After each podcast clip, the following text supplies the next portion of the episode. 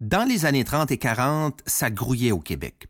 Un des plus gros et dynamiques employeurs de l'époque était Sorel Industries et Marine Industries, de Sorel bien entendu. La famille Simard. Ils étaient quatre frères dans cette grande aventure et ils avaient beaucoup de succès. Beaucoup. C'était énorme. En plus de vaisseaux marins, ils ont fabriqué des canons d'artillerie utilisés par les forces alliées durant la Deuxième Guerre mondiale.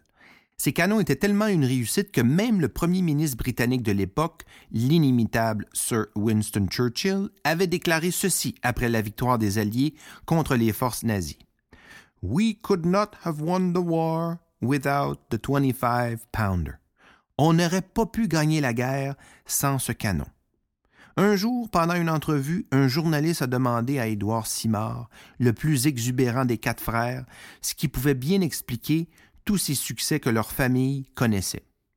Eh bien, avec son verbe et son franc-parler légendaire, Édouard Simard s'est empressé de dire Vous savez, moi, monsieur, là, je suis pas comme le reste du monde. Là. Je suis pas comme vous autres. Moi, quand je vais à la pêche, là, je pêche pas tant qu'il y a du poisson. Il a dit Moi, monsieur, quand je vais à la pêche, je pêche tant qu'il y a de l'eau. Pêcher tant qu'il y a de l'eau. C'est pas beau, ça? C'est quand la dernière fois qu'on est resté accroché à notre rêve, à notre projet, tant et si longtemps qu'il y avait des possibilités?